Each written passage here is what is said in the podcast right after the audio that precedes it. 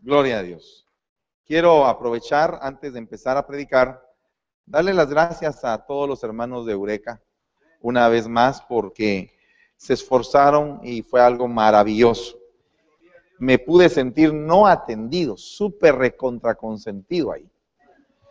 Claro que eso se lo debemos a Adrianita y a Rubén que siempre tienen ese corazón hacia mi persona y yo les agradezco mucho ¿verdad? Los extrañamos aquí, pero mejor que estén allá, ¿verdad? Gloria a Dios. Amén. aleluya. Eh, yo le quería hablar del poder de las pasiones hace como dos meses. Y se quedó en stand-by el tema y, y yo le decía al Señor, ¿cuándo va a ser el día? Y en eso me empezó a dar otros temas y otros temas y otros temas. Y ahí se quedó. Y entonces hoy curiosamente el Señor me habló de ese tema que quedaba pendiente. Lo empecé a buscar y ahí está. ¿Qué es una pasión? No sé si usted sabe qué es una persona pasional. Una, pasión es un tipo de amor que, que hasta cierto punto algunas personas lo pueden catalogar como algo fuera de control. Pero la realidad, eh, sí, desenfrenado. Pero no siempre, porque fíjese que en el caso del Señor Jesucristo, él con pasión llegó a la cruz del Calvario y se entregó por amor. Entonces, eh, uno con pasión se puede negar o uno con pasión se puede entregar. Uno con pasión puede hacer cosas, hazañas, y uno con pasión también puede hacer barbaridades. El problema en sí no es exactamente la pasión, sino que la orientación que la pasión tenga. Pero usted y yo deberíamos de ser apasionados.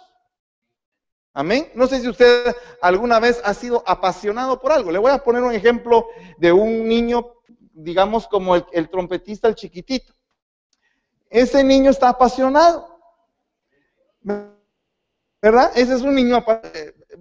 Cualquier niño a esa edad debería estar jugando fútbol o en un parque o cualquier, él está sirviendo al Señor, está contento, está gozoso, está apasionado, está entregado. Amén. No sé qué es lo que te apasiona a ti, pero la realidad es que cuando a uno le gusta algo o alguien de una manera más allá de lo que normalmente a uno le gusta, uno se empieza a apasionar con eso. Tan terrible es esto que hay gente que sin pasión va a trabajar porque el trabajo que tiene no le gusta. Eh, miren, no es porque sea perezoso, simplemente no le gusta lo que está haciendo. ¿Y qué culpa tiene él? ¿Verdad? Alguna persona tal vez le gusta manejar y está trabajando de jardinero. Y está aburrido cortando flores, le aburren las flores, le da alergia a las flores. Eh, eh, su mismo cuerpo está repeliendo el trabajo y está enfermo, pero no sabe hacer, quiere manejar, pero no encuentra trabajo de manejar porque no hay licencia. ¿Verdad? Eso pasa. A veces nosotros no nos damos cuenta que la Biblia dice que Elías era un hombre sujeto a pasiones. O sea que él estaba a expensas de sus pasiones. Eso es algo tremendo porque a veces lo hemos visto de una manera mala. Pero fíjese que una persona sin pasión no le siente sabor a la vida. Una persona que no tiene pasión eh, se vuelve simple, se vuelve insípido o insípida. Pero cuando hay pasión, se enciende algo, se, hay una ilusión, hay algo maravilloso, uno ve mariposas aunque no existan, ve que las flores se abren aunque estén bien cerradas, y ve crisantemos en lugar de ver tunas, ¿verdad? Cuando una persona está apasionada, así reacciona, ve más allá, sueña, anhela, ¿verdad? Amén. Pero el asunto es que, bueno, todos han pasado alguna vez una pasión. ¿verdad? No sé si usted alguna vez tuvo a algún ser amado que vivía bien lejos. Y usted tenía que pasarse la mitad de la ciudad para llegar a ver a la, otra persona. Pero usted se le hacía poco el tiempo para llegar.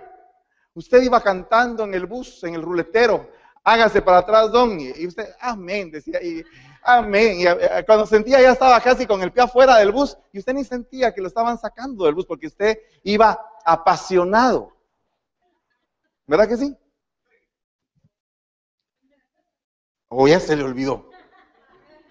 Puede ser que algún viejito o alguno con que tenga espíritu de viejez, a mí se hace, me olvidó eso, hermano.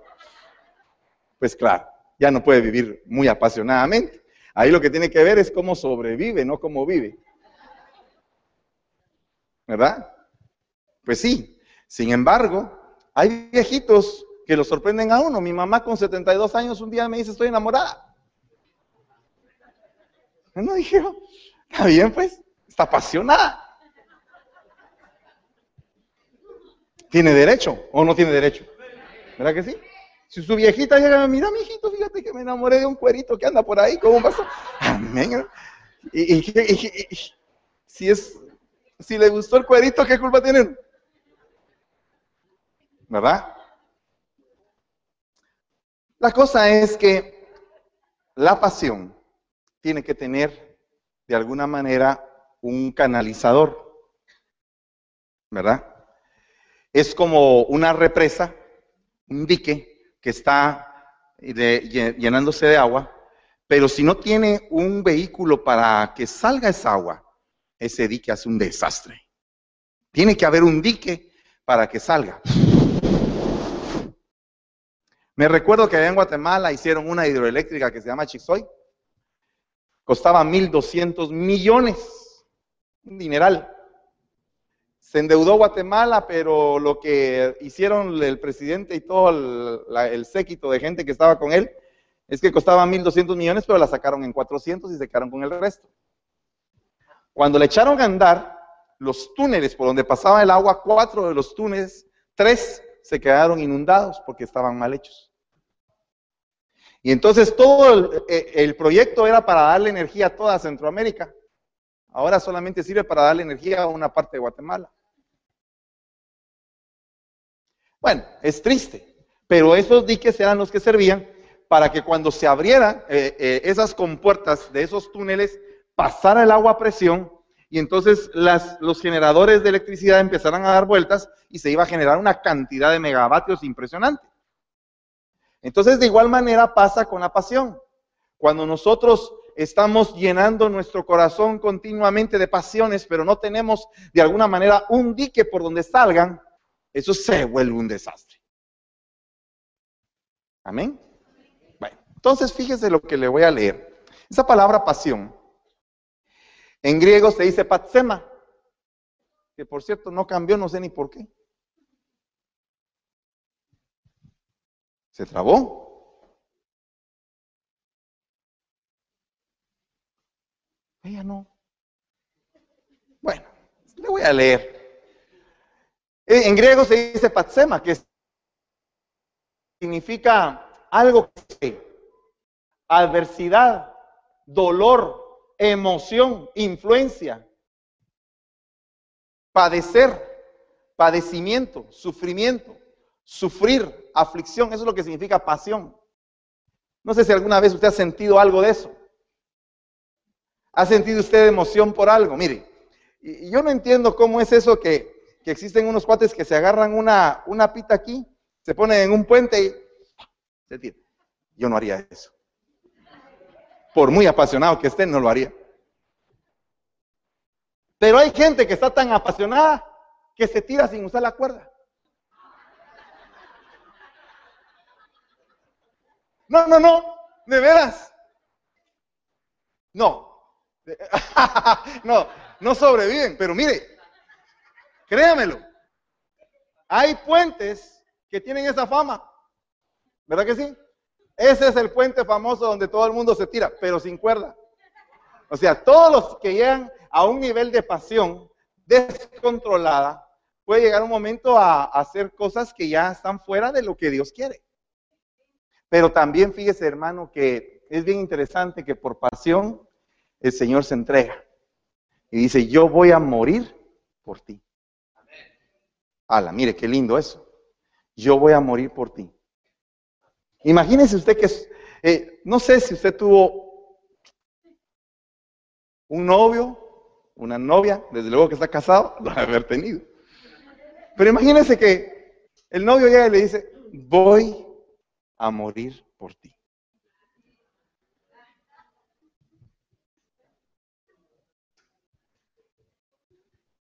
¿Alguna vez le pasó? Si me dejas, si me dejas ahora, dijo alguien por ahí. ¿Verdad?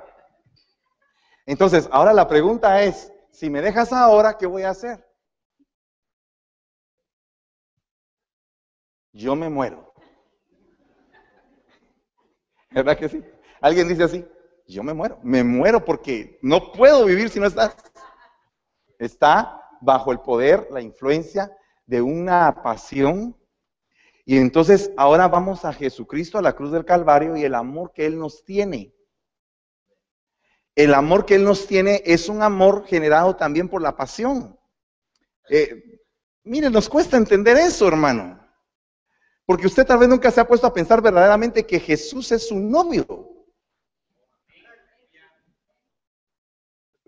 Mire, el que ha vivido una relación de novios así, de estas relaciones así, que parece eh, hoy apresto, ¿verdad? Sabe de lo que le estoy hablando. De que están ahí los dos a las 10 de la noche llorando. Me tengo que ir. De veras, dice ella. Sí, me tengo que ir. Tu papá está haciéndome caras allá atrás.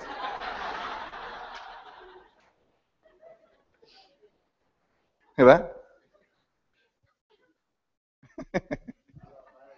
y entonces, ¿sabe, cómo empieza la situación? Me voy. Ok, dice ella. Haga el paso para atrás. Me voy a ir. Ok. Goodbye. Nos vemos mañana. Y está. Ya cuando ya van como 15 pasos. Adiós. ¿Verdad que sí? Lástima que el Jorge no vino porque si no lo hubiéramos molestado con eso. ¿Sabe qué ha hecho el Jorge? Mire, ¿sabe qué ha hecho Jorge? se queda cuajado en el parqueo del, del, rancho. Le digo, ¿en dónde estás? Aquí en el parqueo, papá. ¿Qué parqueo? ¿En la oficina? No, parqueo del rancho. ¿Y qué estás haciendo ahí? Es que venía de Sacramento bien desvelado.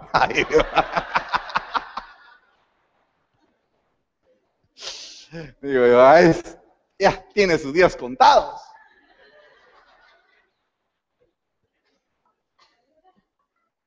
¿Cómo cree usted que puede congeniar un Dios apasionado con una iglesia insípida?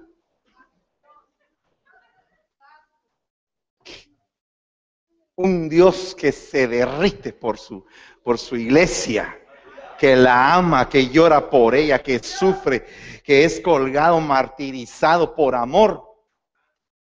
Y la iglesia bien insípida. La Hermano, no, no puede ser eso. Necesitamos ser agilizados en la pasión. Empezar, no sé si a usted alguna vez le ha entrado emoción cuando está escuchando la palabra. Así que, que, rico, que, más, qué más, Señor, quiero, quiero más. Quiero oír de eso, ¿verdad? Es, es una emoción, es una pasión que está sintiendo. Pero también Dios a través de su palabra lo está influenciando. Lo está llenando, le está dando algo. Eh, mire, ¿alguna vez le han regalado algo que usted no lo esperaba? Y le dice, ¿sabes qué? Esto es para ti. Para mí. ¿Y sabe qué es? Una margarita que se encontró toda ahí, así chiquitita, que parece de cementerio, pero no, él arrancó y la vio bonita y se la llevó. Entonces, ¿quieres que la ¿Quieres que la... ¿Me amas, no me amas? Y entonces él le dice, no importa lo que salga, tú sabes que te amo. ¡Ah! ¿Qué arena es? Ya, se murió ahí. ¡Ah! Hagámoslo. Y al final resulta, no me amas. Me estás mintiendo, ¿verdad? No, es que yo me quedé con el pétalo que faltaba. Aquí está. Eh, eso está como aquí. ¡Ole! ¿Verdad?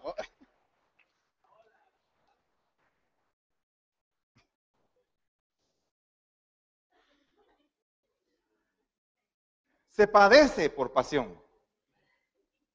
¿Alguna vez a usted le ha dolido los intestinos? Tengo un dolor aquí. ¿Y, ya comí? ¿y ya comiste? Ya, pero me duele. ¿Y qué le duele? Le duele todo el cuerpo, porque está padeciendo un tipo de amor. La Biblia dice en el libro de los Cantares, susténtenme con pasas porque estoy enferma de amor. Por eso es que la hermana Noemí tiene sus cajitas de pasas allá atrás y usted puede pasar a comprar ahí las cajitas.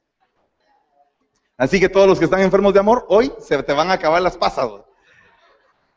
Pero fíjese, hermano, que es una, un padecer. Ahora la, esposa le dice, fíjate que me duele la panza. Algo comiste. Ah, es que lo que pasa es que como todo, todo lo que ves te lo metes a la boca. Y aquí queriendo que le sobaran su panchita.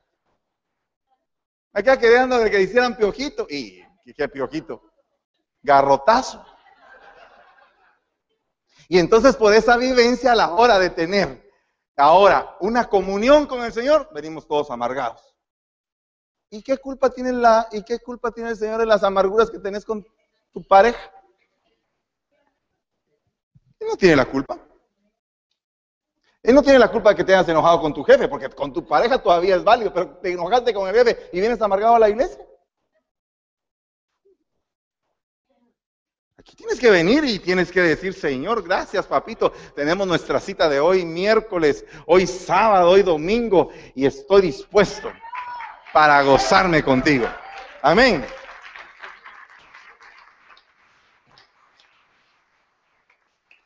La verdad es que no sé ni por qué no cambia. Pero la realidad es que ya me cansé de esto. Vamos a... Ahí está. Bueno, vamos a destrabar, mi hijo. No te preocupes, eso no es culpa tuya.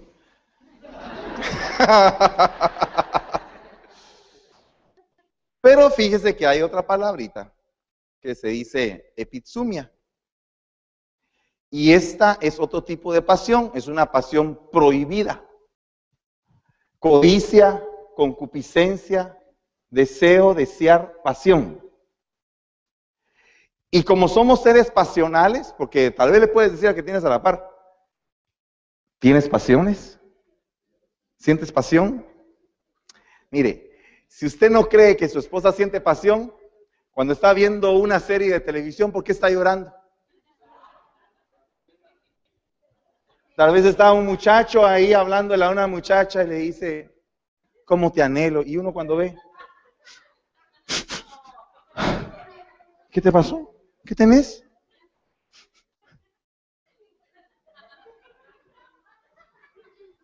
Pasión.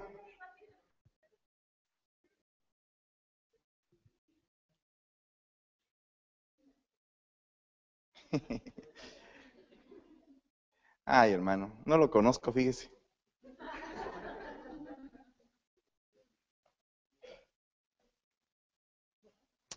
Bueno, como no quiere. Y entonces mire este, este versículo donde dice Santiago 4.1, ¿de dónde vienen las guerras y los conflictos entre vosotros? ¿No vienen de vuestras pasiones que combaten en vuestros miembros? Vaya, qué tremendo es que dos enamorados se aman tanto, tanto con pasión y así como se aman, se pelean. Porque como están tan sensibles pasionalmente, sentimentalmente, tienen sus sentimientos a flor de piel, cualquier rozón, enciende una llama ahí. Le voy a poner un ejemplo. Van dos apasionados, bien apasionados. Y los dos van abrazados así, viéndose la cara. En eso aquel, para no caerse, voltea a ver, para no ver si no hay algún poste. Pero de repente pasa un figurín ahí a la par y hace así. ¿Qué estás viendo? El poste, para no caerme. Ahora le llaman poste, ¿verdad? Y no decís que me querés, pues, porque inmediatamente están los sentimientos a flor de piel, están perceptivos. Una persona apasionada es una persona perceptiva a cualquier impulso. Y los impulsos de rechazo son tremendos.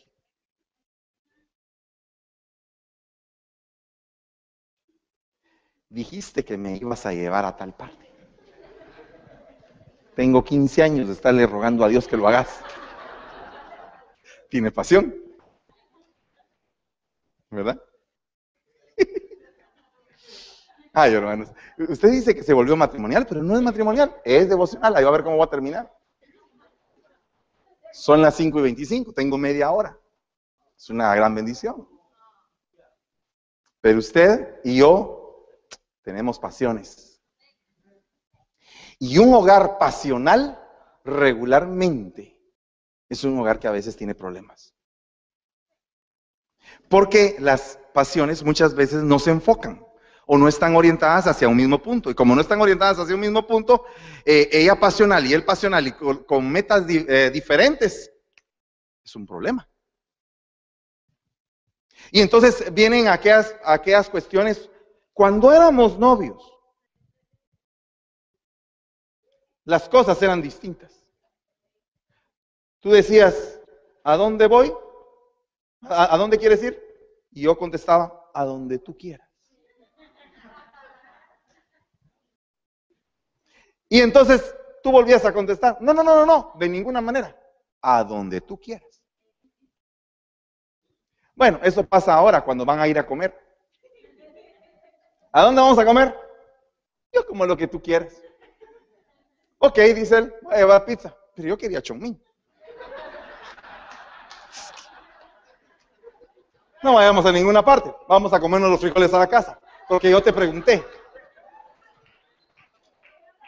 Y entonces llegan a la casa, abren una lata,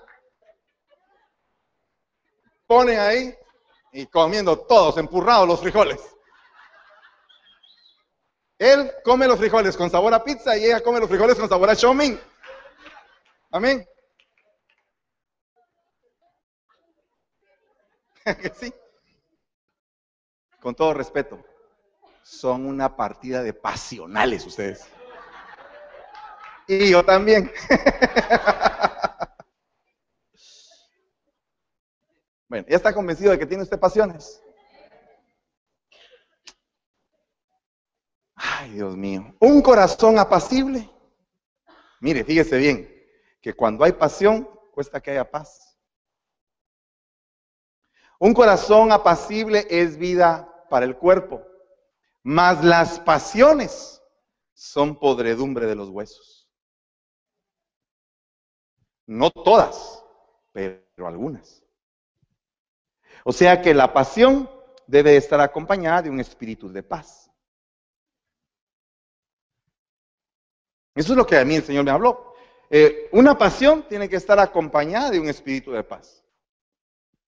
Tú no puedes decir, estoy enamorado, pero cuando se va la persona está angustiada. ¿Y si se fue con otra? Y si, en el camino se encontró hasta aquel rato, me voy a poner a orar, Padre. Está apasionada, pero sin paz. Y la pasión tiene que ir acompañada de la paz. Y la paz viene de la seguridad que infunde la otra persona. Amén. Vaya. ¿Quiere que sí? Tal vez a usted le va a servir. Pensó que tal vez no se iba a casar. Tal vez tiene más de 50 años. Dijo, ya no me voy a casar. Y de repente aparece ahí alguien. Qué lindos tienes los ojos. Debajo de esas dos cejas. Ahora, el problema aquí es que una persona apasionada puede ser víctima o puede ser victimario. Puedes, eh, eh, el, apasionado puede ser que caiga en manos de alguien que no es nada apasionado y que lo domine y lo manipule por causa de su misma pasión. La persona apasionada regularmente es una persona que no piensa tanto en que le pueden hacer daño porque está entregado. Mientras tanto, si la otra persona no está en el mismo sentir, puede, puede aprovecharse de esa persona y salir lastimados tremendamente. Tremendamente. A tal extremo le voy a decir, segunda de Pedro 3.3 dice, ante todo sabed esto, que en los últimos días vendrán burladores con su sarcasmo, siguiendo sus propias pasiones y diciendo dónde está la promesa de su venida. Porque desde que los padres durmieron, todo continúa tal como estaba desde el principio de la creación. Fíjense que aquí una de las situaciones que ocurre cuando hay pasión o cuando hay alguien que está controlando al que está apasionado, regularmente siempre hay un sarcasmo una despección, o sea, se comporta despectivamente. Tal vez la otra persona está llorando y el otro le dice, no llores, tranquilo. ¿Por qué lloras tanto? Y empiezan, eh, ese tipo de cosas empiezan a dañar. Y más tremendamente cuando el apasionado empieza a llorar el otro día, sos un chillón. encima de que te estabas entregando 100%, resultaste que eras chillón y que lo que estabas haciendo, entregando tu corazón, estaba malo. Eso cuesta entenderlo. A veces uno no se recuerda. Se le olvida a uno cuando se vuelve viejo, se le olvida. Se le olvida eh, esos momentos críticos, sentimentales que uno de joven vive. Por eso es que una de las cosas que tenemos que empezar a entender aquí en la iglesia es que los jóvenes son más apasionados. Con todo respeto. Usted puede decir no siempre, y yo se lo acepto. Hay, hay excepciones. Pero la tendencia es que la juventud es más apasionada que los viejitos. El viejito está pensando, a ver, eh, un seguro funerario, mi hijo, por favor. Eh, voy a tomar mis pastillas. O sea, ahí no hay mucha pasión. El joven lo que está viendo es a ver con quién se va a quedar para hacer toda una vida. Hay pasión. Pero el problema es que cuando tú entregas tu pasión a la persona equivocada, puede ser que tu pasión sea una pasión de una persona espiritual y te topes con un pasional pero del lado contrario de estos. Sabed que en los últimos días vendrán burladores que con sarcasmo se burlarán. Entonces el problema es que eh, todo el mundo, todos los seres humanos tenemos pasiones. El problema es que hay una gran diferencia, debería de haberla, entre el que está apasionado en la iglesia y el que está apasionado en el mundo. Son dos tipos de, de pasión distinta. Mientras que el apasionado del mundo está en una cantina tomando y oyendo a Chente, el otro está apasionado creyendo en un amor puro, limpio, santo, agradable, que busque agradar a Dios. O sea, son pasiones las dos, pero una es ordenada y la otra está desordenada. Amén. Bueno, tal vez no están muy convencidos. Amén. Amén. Gloria a Dios. Entonces, fíjese que yo encontré en la Biblia varios tipos de pasiones. Y el primer nivel de pasión es el que uno vive como a los. Bueno, no sé a qué edad se enamoró usted. Hay algunos que se enamoraron bien pequeños, hermano. Tal vez tenían una familia que los motivaba a estar enamorados. Tal vez él era el chiquitito así. ¿Y quién te gusta? Decía él, el güerito. ¿ah? No, pero decir quién te gusta, ¿sabes?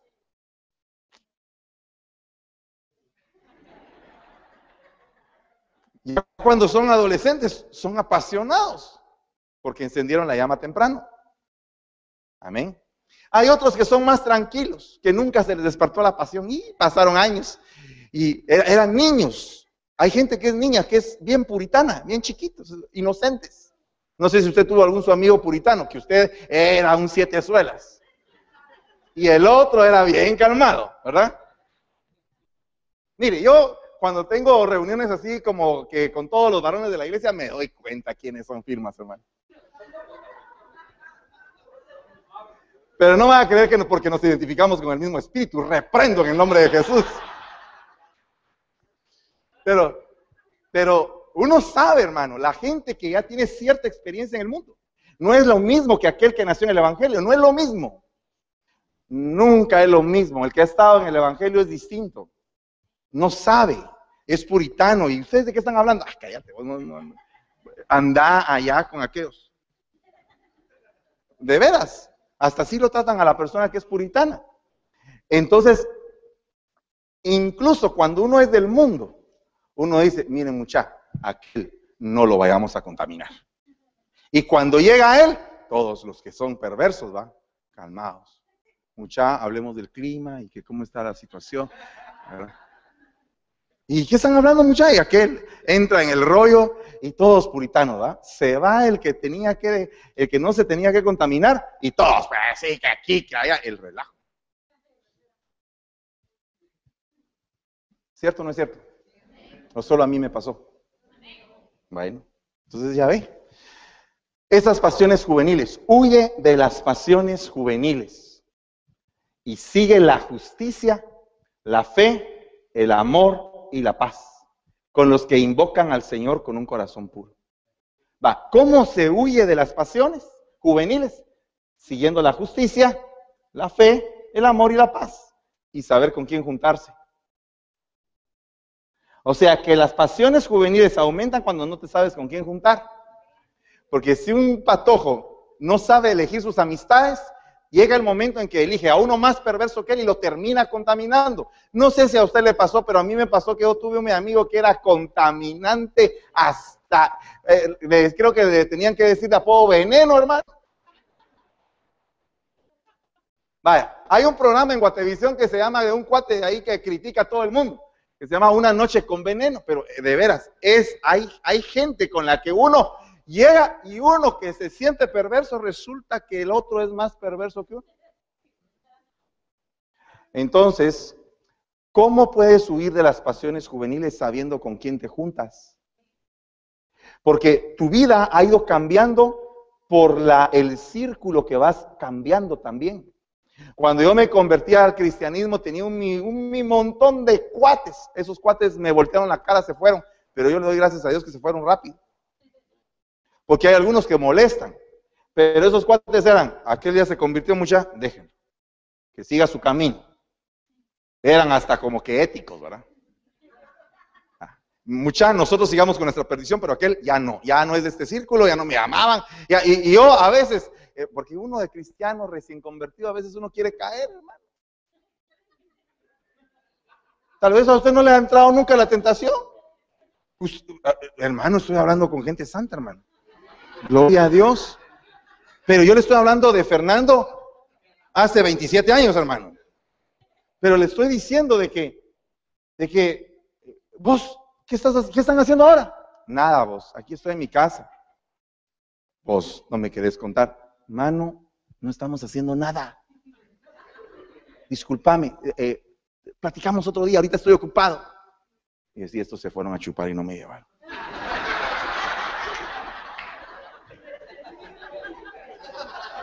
Un día, llegué con un cuate y le dije, bueno, ¿qué pasó?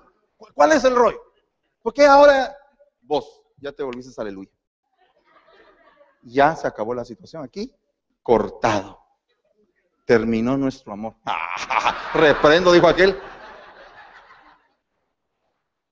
Pero entonces, ¿se da usted cuenta? Pasiones juveniles. ¿Cómo se quitan las pasiones juveniles? Cambia tu círculo con el que te juntas. Si tú ves que tu círculo te está contaminando, si todos son marihuanos, para siendo marihuano. Lo dijo G. Ávila hace 30 años, hermano. ¿Saben dónde lo fui a oír yo? Al estadio Mateo Flores. Cuando llegó el hermano Guille, llegó y decía él, el que, el que, el que anda con el que se droga, se le pega la droga, decía él. Y decía después, sonríale que Cristo le ama. Y todo. Amén. El que anda con el alcohólico se le pega el alcohol. Amén, decía yo. Entonces lo que tenía que hacer era ya no juntarme con los mismos marihuanos, ni juntarme con los mismos alcohólicos. Tenía que salir del círculo y empezar a buscar la gente que me iba a edificar, que íbamos a hablar de cosas lindas, del evangelio y todo. Y el día que llega uno la primera vez a la iglesia se siente uno como pollo comprado. Tal vez el día de hoy veniste por primera vez y te sientes como pollo comprado, no tienes amigos. Aguántate. A alguien se te va a acercar. Ahorita no se te acercan todavía porque tal vez hueles un poquito a carne. Les das miedo. Pero llega un momento, pues sí, hermano, porque si uno llega así con un su pelo, así colorado y todo, y, queremos rock y todo, aquí, aquí te vamos a sentar, hermano. Siéntate y oye, y después platicamos. Pero una vez que ya hemos visto que has caminado, que has estado aquí viniendo, escuchando palabra, con humildad y todo, vamos a decir, mira, ¿y cómo te llamas? Tripa seca. Ok, tripa seca. Dios te bendiga. Bienvenido a esta iglesia. ¿Verdad? Amén. Amén. Bye. Secreto para dejar las pasiones juveniles. Si algún joven aquí está pasando por una pasión juvenil, cambie inmediatamente su círculo. Su círculo, cámbielo. Busque la justicia, busque la fe, busque el amor y busque la paz. Y entonces va a cambiar la cosa.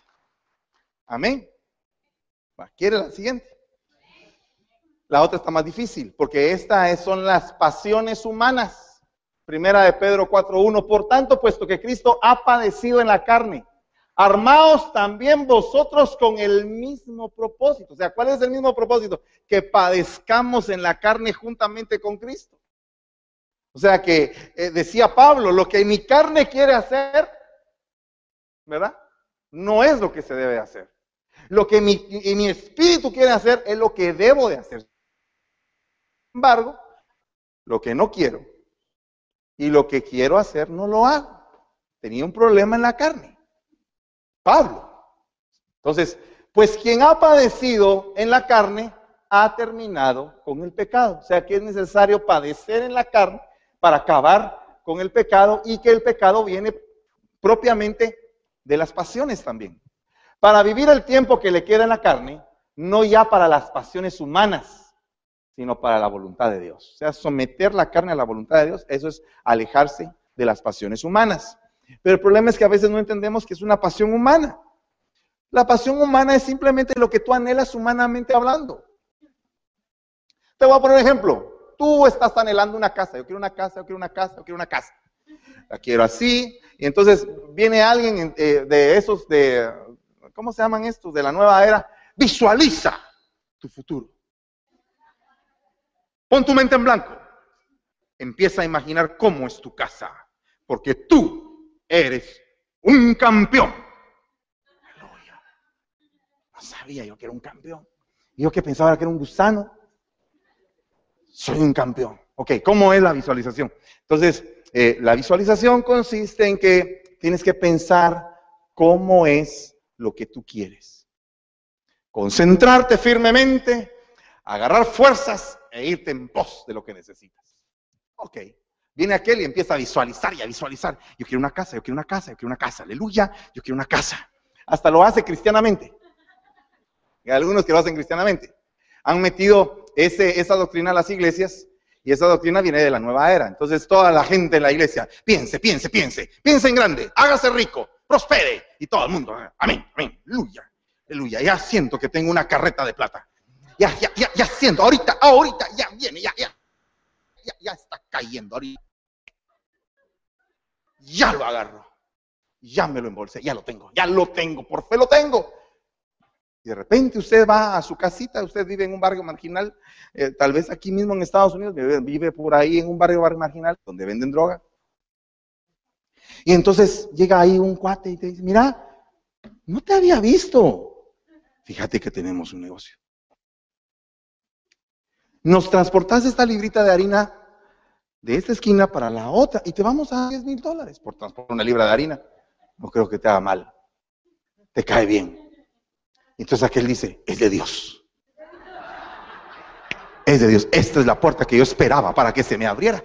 Y entonces yo poder adquirir mi casa, mi casa. El pastor tenía razón. Aleluya. Voy a transportar la harina. Y de la harina al bote. Lo agarraron a mitad del camino. Va, esto es una pasión humana. ¿Qué sería lo que no es pasión humana? Sino que una pasión espiritual. Es que tú tienes que buscar un trabajo que te ayude para ahorrar, para el down payment, calificar para un crédito y enganchar tu casita con el sudor de tu frente, como lo dice la Biblia. Al menos que Dios quiera mandar a alguien que te la quiera regalar sin ningún tipo de compromiso. Amén. el problema de esto es que muchas veces la gente hace toda su fortuna en base a pasiones humanas. Y llega el momento en que el Señor dice, dame tu fortuna. Esta fortuna no me agrada que tú la tengas porque la hiciste mal. Te la voy a pedir. Ay, Dios Señor, pero es que no es que tú me la pidas, es que yo no quiero entregártela. Te la voy a quitar. Ay, Señor, pero es que no la quiero entregar. Estás sumergido en una pasión humana. Y esa pasión humana llega un momento en el cual el Señor manda un tráiler a que se empotre en la pared de tu casa. Y se pasa llevando media casa. El día que tú no vas familia, solo era para destruir la casa. Y eso puede hacer el Señor si es por tu vida y por tu salvación lo hace. Porque tú vales para Él. Y si, Él se entregó en una cruz del Calvario, ¿cómo no va a permitir que una situación así pase con tal de salvarte? Entonces empiezan a venir un montón de conflictos, pruebas, deudas, eh, todo el mundo te cobra y se vuelve un, un merengue tu vida. Y dices, ¿y cómo salgo? ¿Y cómo salgo? Ya cuando te estás ahogando, estás sacando solamente el dedo así. Y ya vas hundiéndote. En ese momento dice, Señor, desde abajo, así como Jonás, con las algas hasta el cuello, ¡sálvame! Te salva. Y te saca. Y se te acabó todo el montón de algas que tenías atravesadas en el cuello. Porque Dios es así. Entonces, ¿a qué quiero llegar yo con esto? A que muchas veces tus pasiones te atan porque no sabes canalizarlas o no sabes espiritualizar lo que sientes. Ni tú ni yo. O sea, me, estoy incluyendo en el paquete. Nuestro, nuestro trabajo es ahora empezar a entender cómo podemos apasionarnos espiritualmente. Amén. ¿Cómo te puedes tú apasionar? Porque una pasión te lleva a otra. Mira, ya voy a terminar. Me faltan 10 minutos. Amados, os ruego como a extranjeros y a peregrinos que os abstengáis de las pasiones carnales que combaten contra el alma. O sea que tu alma Dios la quiere salvar, pero hay pasiones ligadas a tu carne que todavía no permiten que esa salvación se realice en todo el sentido de la palabra. Eh, o sea, no me refiero a que Dios no te pueda salvar, porque Dios puede salvarte. No me refiero a que Dios no te pueda limpiar, porque Dios te puede limpiar, sino que me refiero a tu propio crecimiento, a tu santidad, a lo que tienes que alcanzar. Eh, a eso es a lo que me refiero, que no alcanzamos las promesas que Dios nos ha dado porque muchas veces somos carnales. Y eso no nos evita avanzar, eso, perdón, eso nos evita avanzar. Alguna vez tú ibas bien, bien bonito, ibas bien bonito y aceitadito, ¿verdad? Eh, ¿El piano qué se hizo el piano? Jere se fue. Porque, ah, no, Jere, vení. Eh, digamos, el piano. Un canto bien sencillo. ¿Se recuerda usted? En este día la gloria es para Él, para Él, para Él. En este día la gloria es para Él ahora y por la eternidad. Para Él, para Él. O yo estoy desafinado. No. A ver. No la agarro. En este día la gloria es para Él, para Él, para Él. En este día la gloria es para Él, ahora y por la eternidad. Y estoy ahí cantando, ¿verdad? Pero resulta que en ese momento que estoy cantando, la gloria es para Él. Viene el enemigo y empieza a decirme, sos un tremendo orgulloso. ¿No te has dado cuenta que sos bien orgulloso? Que sos creído. ¿Alguna vez has pensado que el enemigo te ataca de esa manera? Estás en el altar, vas como un tren, vas a vencer y viene el enemigo y te saca tu factura. Tú dándole la gloria a Dios y el enemigo diciéndote sus orgulloso. ¿Te querés llevar la gloria tú? Mire, una cosita bien pequeñita. Una cosa bien pequeña. De repente alguien puede decir, hermano, eh, solamente voy a poner ejemplo, no, no porque Jere sea orgulloso de ninguna manera, pero hermano Jere, qué lindo toca usted. Cada vez que usted toca, baja la unción del Señor. Todo el mundo está danzando, se vuelve una gran fiesta. Gracias, hermano, que usted se deja usar por el Señor. Pero entonces, él en su interior está recibiendo eso y dice, qué rico. Le voy a decir una cosa. Supongamos que uno viene de un hogar donde solo palo ha recibido. Donde todo lo que le dicen está mal. Que sí que no servís para nada, que sí que esto, que sí que no se Y de repente viene alguien y dice, alguien te endulce el oído y dice, qué bonito. Usted como, haga el toque ese de salsa que usted estaba haciendo, hermano Jere.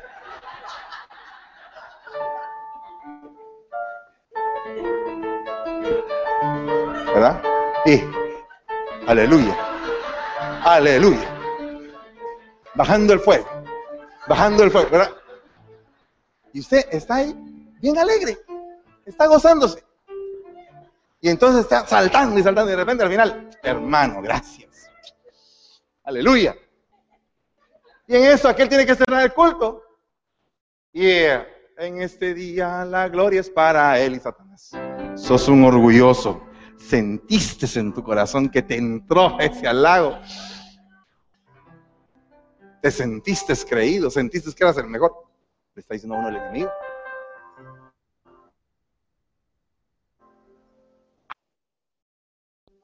Entonces lo carnal combate contra el alma. Ah, y entonces alguien, mire, ¿cómo es el alma? ¿Algún, alguno podría estar pensando ahorita, y entonces uno no puede recibir halagos, hermano. ¿Es uno que está bien? No, no es malo. Si no es malo recibir un halago. El problema está que en tu corazón no le des la gloria a Dios y que, lo, y que estés cantando el canto simplemente por cantarlo, pero no porque lo vivas. Porque muchas veces nosotros nos paramos aquí y explicamos algo y no hemos vivido lo que estamos explicando. Y el Señor nos está confrontando a nosotros sobre la palabra que estamos entregando. Amén. Así que mi amado hermano, no le continúo las otras pasiones, porque las otras son un poquito más duras. Pero yo le quiero decir que hay otro tipo de pasiones, como las pasiones degradantes como las pasiones donde ya se maneja depravación y esas cosas. Yo no quisiera, hermano, tener un montón de pasionales aquí y que yo sea pasional del lado contrario. Yo quisiera que esta iglesia se llenara de apasionados por Cristo y que buscáramos la pasión correcta, la pasión que nos edifica, que nos enseña, la pasión que nos nutre, que nos hace sentirnos enamorados para cantar, para danzar. He visto que algunos no danzaban cuando vinieron, porque tal vez venían de un lugar donde no danzaban, pero de repente un día el Señor los tomó, entendieron que era la danza, que la danza era para glorificar al Señor, y se pusieron a danzar también ellos. Y, nunca aprendieron o tal vez eh, eh, no les gustaba el baile, pero entonces dice la Biblia que los que no saben mucho deben de, de practicar aquella danza que dice salta como becerro de la manada. Entonces el hermano no sabe bailar, pero ahí va danzando. ¿verdad? Para los que no saben danzar, tal vez, mire, hermano, yo no puedo echarme los pasos así porque ya como que me falta aceite 3 en uno en las bisagras, ¿verdad? Pero, pero hermano, por lo menos como becerro, ¿verdad? Dice que los becerros saltan por los montes, ¿no? Eh, como becerro, eh, todos como becerro. Gloria a Dios. Ese fue el paso que sabes. Amén, no te vamos a criticar, yo te acompaño. Pero cuando se dice vamos a hacerle una fiesta al Señor, es una fiesta. Amén. Cuando se dice vamos a hacer un grito de júbilo, es porque vamos a gozarnos. Usted no vino aquí a la iglesia para estar amargado, usted vino a la iglesia para estar apasionado. Usted vino a la iglesia para sentir un amor extraordinario, un amor como el que no hay, un amor que nunca falla, un amor que es fiel, un amor que siempre se entrega, un amor que está ahí, que solo es cuestión que tú lo tomes que te enamores de Él, que tú lo recibas en tu corazón, en tu entendimiento, en lo más profundo de tus huesos. Y toda pasión que no es correcta se va a empezar a disipar. Y vas a ser victorioso y victoriosa. Y eh, gloria a Dios, porque el Señor quiere hacernos sentirnos enamorados. Mire, yo le decía hace unos días al Señor, no te entiendo. No te entiendo. Simplemente no entiendo ese amor que tú tienes. Quisiera hacer una canción, yo quisiera hacerla, que diga, no te entiendo. No entiendo tu amor. Es tan grande, maravilloso, inescrutable, genuino, puro, limpio, santo, maravilloso, único que no lo entiendo, pero lo siento. Lo siento. Cuando toda la gente te señala, Él dice, levántate, ya no peques más. Cuando toda la gente te acusa, te aparta, te aísla, Él te dice, ven a mí, que estás cansado y cargado. Cuando estás herido y la gente, el sacerdote, el levita, te dejan abandonados, ahí está Él sale y te empieza a vendar. Y hay gente que no ha sido vendada en la iglesia, porque en la iglesia ni el pastor, ni el ministro de la alabanza, ni el anciano, ni el diácono se prestaron para ser instrumentos de un Dios apasionado, sino que el, remedio la, la persona lo encuentra sola con el Señor. Es consolada directamente por el Señor, porque llega a su habitación y le dice, Señor, no tengo quien me consuele, no tengo quien hay que me consuele, no tengo quien me entienda. Y entonces abre la Biblia y el Señor le dice, no te preocupes, yo te entiendo. Ven a mí, dice el Señor, yo estoy aquí, yo no te voy a fallar. Aquí voy a estar siempre. En los momentos en que estás débil, en los momentos en que el tentador llega, en los momentos en que el acusador está en tu oído, en los momentos en que te viene persiguiendo el cazador, en esos momentos, ahí voy a estar yo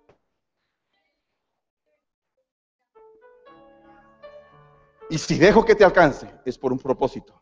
Y si dejo que caigas, es por un propósito. Porque te voy a enseñar a que tus piernas, tus rodillas se fortalezcan para que te puedas levantar.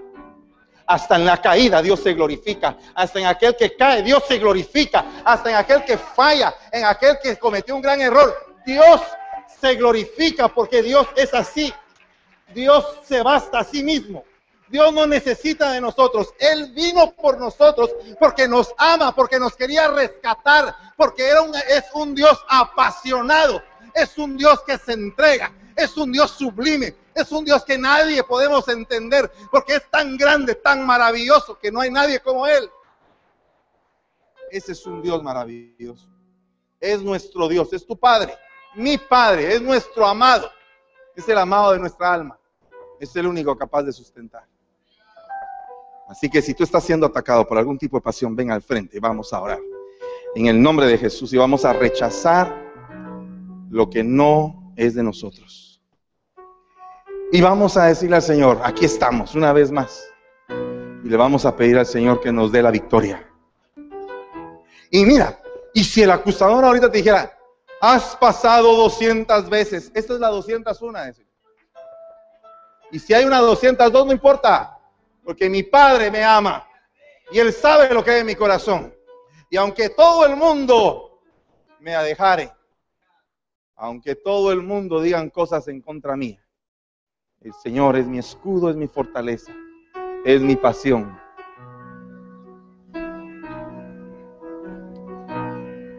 Todo tipo de pasión, sea cual sea, que se salió de orden, que se salió de la voluntad de Dios. Todo tipo de pasión que tengas. Yo te voy a decir una cosa, no es malo que tú seas apasionado. Dios te hizo apasionado, no te va a quitar la pasión. Eso es lo que el Señor me ha hablado. Dios te hizo apasionado, eres apasionado, te ilusionas, te enciendes, piensas, anhelas, planificas, sueñas, tienes pasión. Eres un ser que está fulgurando por dentro, eres una estrella, una supernova que tiene fuego propio, fuego del Espíritu Santo que entró a tu corazón para que tú brilles. Porque dice la Biblia que eres un hijo de luz, eres fuego. Pero el enemigo lo que te ha querido apagar es a toda costa que no sientas pasión. Y yo te estoy diciendo en esta tarde, dice el Señor, yo te hice con pasión, porque yo soy apasionado. Por lo tanto, hoy lo único es que voy a sanarte de la pasión desordenada que estás viviendo. Y te voy a conducir a pasiones espirituales, a pasiones espirituales que vas a estar loco. No te van a entender muchas personas. Vas a poder recibir revelaciones que no habías recibido entendimiento que no habías entendido, cosas maravillosas, inefables, cosas que ojo no vio ni oído yo, son las que Dios tiene preparadas. Pero acuérdate que Pablo en medio de su pasión pasó de la carne al alma, del alma al espíritu, y entonces dijo, ya no vivo yo, sino que ahora vive Cristo en mí. Por lo tanto me gloriaré ahora en mis debilidades. Me gloriaré en mis debilidades, dice Pablo. Me gloriaré de las debilidades, me gloriaré de saber que soy humano, que cometo errores, me gloriaré de eso. Entenderé que he fallado, entenderé que he hecho cosas que no le han agradado a Dios, pero ahora me gloriaré en eso y diré, he aprendido, he aprendido. Ahora me levantaré, iré a la casa de mi padre, suplicaré y diré, dame trabajo, padre, dame trabajo. Y tú que pensabas que en la iglesia te iban a disciplinar, te van a poner a trabajar porque regresaste. Porque al hijo pródigo lo pusieron a trabajar, lo limpiaron, lo vistieron, lo adornaron, lo recompensaron por haber fallado. Porque entendió por pasión, por el amor, por el anhelo, que había una casa que era diferente a todas las casas que era la casa de su padre. Y entonces empezó a caminar con pasión. Ya no la pasión desordenada que lo había llegado, lo había llevado a perderlo todo. No, ahora con la pasión y el entendimiento para poder adquirir de nuevo lo que había perdido. Y aunque hayas, em, aunque tengas que empezar de cero, aunque digas no tengo nada para empezar, solo lo único que tienes, dice el Señor, es la pasión. La pasión no te va a ser quitada. La pasión ahí está, está dormida, pero hoy se ha dado una orden para que la pasión despierte, despierte la pasión, vuelva otra vez. Pero la pasión ordenada, la pasión de Dios, la pasión que a Él le agrada, la pasión que te va a llevar a las promesas que Él ha dicho sobre tu vida. Y quiero recordarte que hay papeles en tu mano, pergaminos, decretos que se levantaron en favor tuyo. Eso no está anulado, ahí está vigente. Toma tus papeles, dice el Señor. Tómalos, toma tus papeles, toma la plataforma que te di, dice el Señor.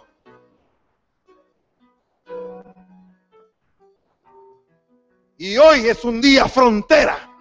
Es un día de decisión. Dios está buscando gente que se decida. Y aquí estaremos entregando el corazón. Pero saldremos en el espíritu de este lugar.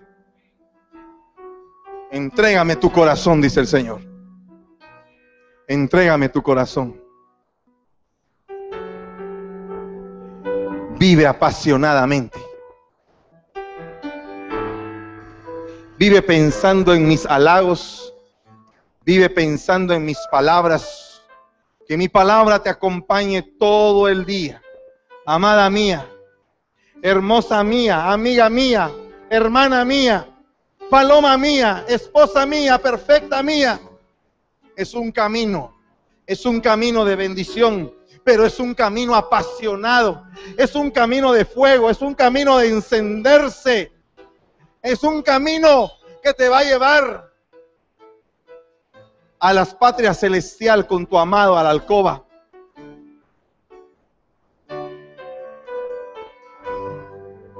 Yo te bendigo en el nombre de Jesús. Te bendigo, te bendigo en el nombre de Jesús. Te bendigo.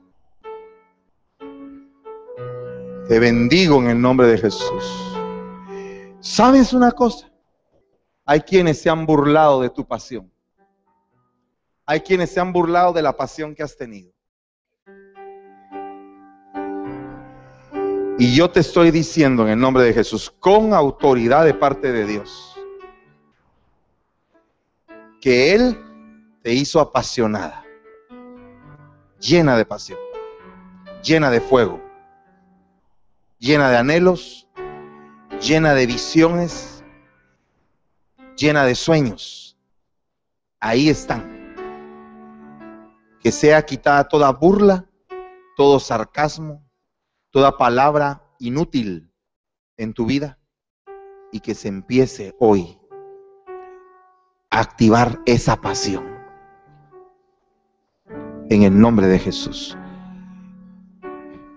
Toma al que tienes a la par y dile, agárralo, pon, ponle la mano, ponle la mano, ponle la mano en su cuello y dile, sea activada la pasión en tu vida.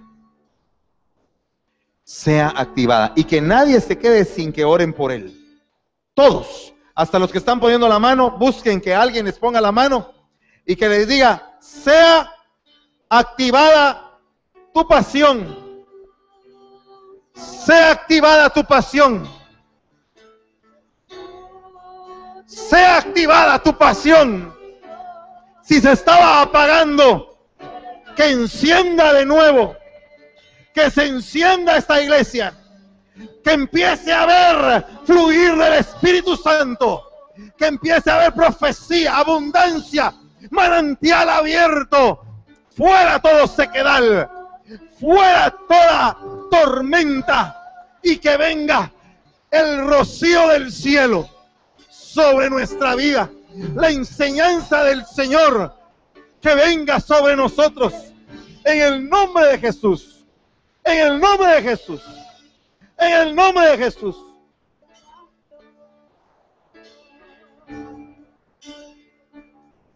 Ahora tienes hermanos.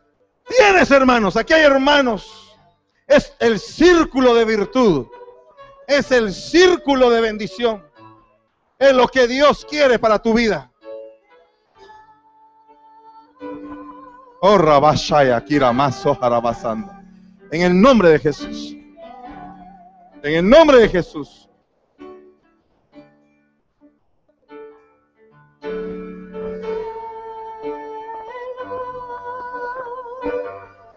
Aleluya.